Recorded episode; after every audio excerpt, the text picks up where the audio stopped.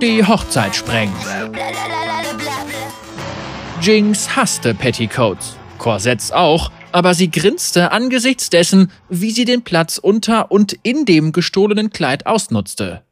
Ihre langen blauen Zöpfe waren unter einer absurd gefiederten Haube verborgen, die in Piltover der letzte Schrei war. Jinx glitt durch die Menge der Hochzeitsgäste, hielt ihr Lächeln aufrecht und versuchte nicht zu schreien, trotz der Menschen mit den toten Blicken um sie herum. Es brauchte unglaubliche Willenskraft, nicht jeden Einzelnen an den Schultern zu packen und wach zu rütteln. Jinx war hergekommen, um ihr explosives Spielchen mit dem Observatorium des Anwesens von Graf Sandwick zu treiben, doch als sie bemerkte, dass hier gerade eine Hochzeitsgesellschaft im Gange war, nun, diese Gelegenheit konnte sie sich nicht entgehen lassen. Der Graf hatte keine Kosten gescheut, um die Feier seiner Tochter zu einem großen Spektakel zu machen. Die Creme de la Creme der Gesellschaft von Pildover war hier. Die Oberhäupter der wichtigsten Clans, bekannte Hextech-Werksmeister und sogar der fette Nikodemus hatte es geschafft, sich eine Einladung zu erschleichen. Der Präfekt der Wächter sah in seiner Paradeuniform aus wie ein ausgestopfter Poro mit aufgeplusterter Brust und Knopfaugen, die mit dem großzügigen Buffettisch liebäugelten. Die Musik des kleinen Orchesters legte sich so langsam und schwerfällig über die Hochzeitsgäste, dass Jinx gähnen wollte. Sie bevorzugte eindeutig die Musik aus Zorn, zu der man mit den Füßen aufstampfte und herumwirbelte, bis einem schlecht wurde. Hexlichter mit rotierenden Wundertrommeln und seltsam geneigten Linsen projizierten geisterhafte Tänzer auf den Boden, die zum Vergnügen der lachenden Kinder, die noch nie Hunger, Schmerzen oder Verluste gelitten hatten, Pirouetten drehten und herumwirbelten. Pantomimen und Zauberkünstler bewegten sich durch die Menge und begeisterten die Gäste mit der Fingerfertigkeit ihrer Kartentricks. Jinx hatte schon bessere gesehen. Selbst die Grubengören des Grenzmarkts waren im Vergleich dazu wahre Künstler. An den Wänden mit Eichenvertäfelung und furniert mit geometrischen Kupferverzierungen hingen Bilder der hohen Tiere von Pildover. Die Männer und Frauen auf den Porträts schauten mit arroganter Geringschätzung auf die Menschen unter ihnen hinab. Jinx streckte beim Vorbeigehen jedem einzelnen von ihnen die Zunge heraus und grinste, als sie empört mit der Zunge schnalzten und sich wegdrehten.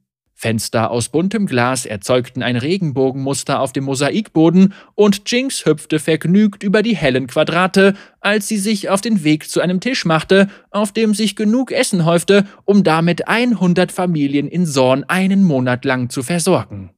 Ein livrierter Kellner, der ein Silbertablett mit flötenförmigen Gläsern, gefüllt mit einer goldenen, prickelnden Flüssigkeit trug, ging an ihr vorbei.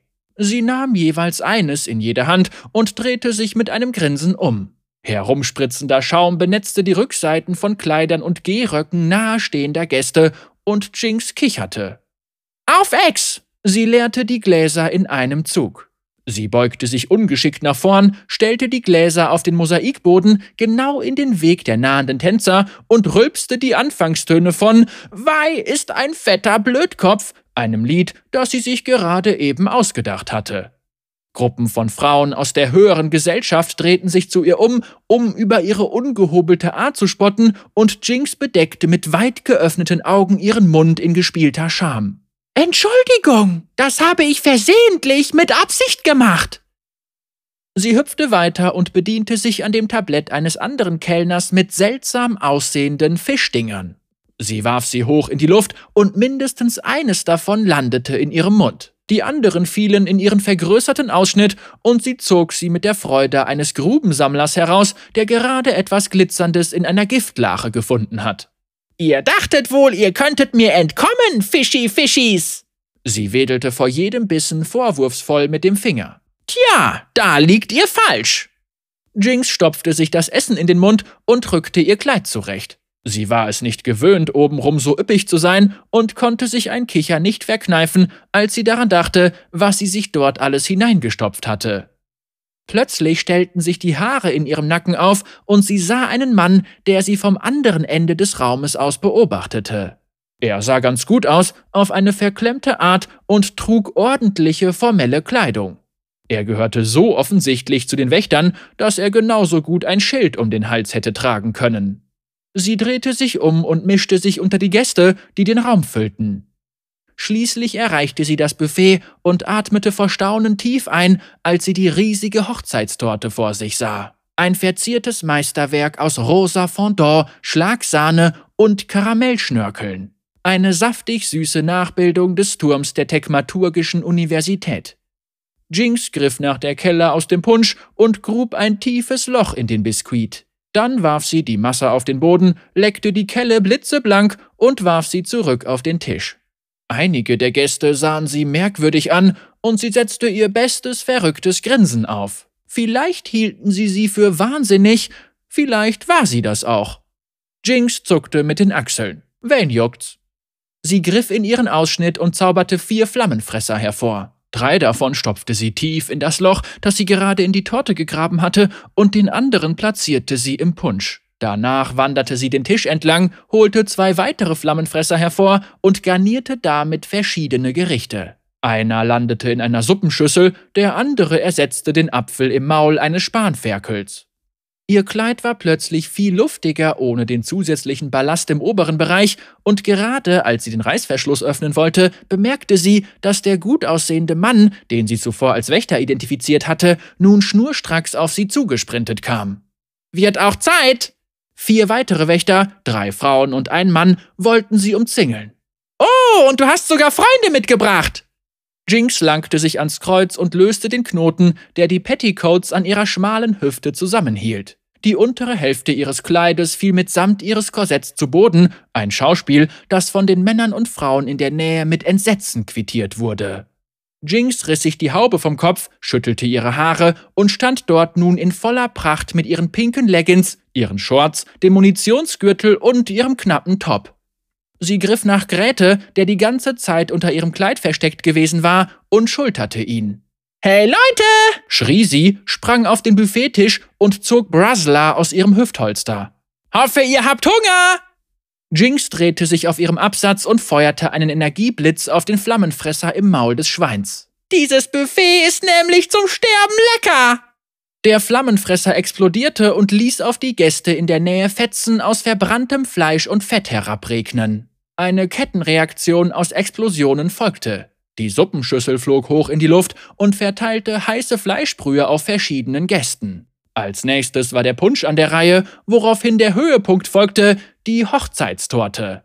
Die drei Flammenfresser im Innern detonierten gleichzeitig und die riesige Torte flog in die Luft wie eine Rakete. Sie erreichte fast die gläserne Decke, machte kurz davor kehrt und segelte kopfüber wieder nach unten. Die Gäste flohen, als der monströse Kuchen auf dem Boden aufprallte und Fondant in alle Himmelsrichtungen geschleudert wurde. Schreiend strömte die Hochzeitsgesellschaft durch den Raum, taumelte umher und rutschte auf der Schlagsahne und den Pfützen aus Suppe oder Punsch aus. Also wirklich, Leute! Jinx pustete sich eine Strähne aus dem Gesicht. Schreien hilft hier überhaupt nicht! Sie hüpfte über den verwüsteten Buffettisch und feuerte mit Grete eine Rakete ab, die das nächste Fenster aus dem Rahmen sprengte. Eiserne Armbrustbolzen zischten an ihr vorbei und blieben in den Wänden stecken, doch Jinx schwang sich lachend durch das Fenster in den Garten dahinter. Sie rollte sich ab, kam wieder auf die Füße und hielt dann kurz inne. Sie hatte sich schon irgendwie einen Fluchtweg zurechtgelegt, aber dann sah sie am Eingang des Anwesens von Sandwick einen glänzenden Ringgleiter, den zu stehlen sicherlich eine Menge Spaß machen würde. Das muss ich jetzt ausprobieren.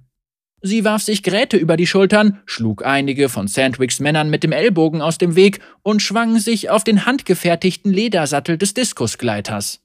Hm, wie wirft man dieses Ding an? Sie starrte auf die überwältigende Auswahl an Schaltern aus Elfenbein, kupfernen Drehscheiben und juwelenartigen Knöpfen auf dem Bedienfeld vor ihr. Zeit für ein kleines Experiment. Jinx zerrte am nächstbesten Hebel und schlug mit der Faust auf den größten roten Knopf, den sie finden konnte. Die Maschine unter ihr heulte auf und lud sich mit zunehmendem Surren auf. Blaues Licht erglühte an den äußeren Rändern der breiten Scheibe, als die Türen des Anwesens aufgeworfen wurden. Strenge Stimmen schalten über den Platz und forderten sie auf, abzusteigen. Als ob. Die stabilisierenden Stützen zogen sich in das glühende Gehäuse zurück und Jinx stieß verrückte Freudenschreie aus, als der Diskusgleiter zusammen mit ihr aus dem Anwesen schoss, wie eine super-mega-Todesrakete. Bis später! rief sie über ihre Schulter hinweg. Tolle Party!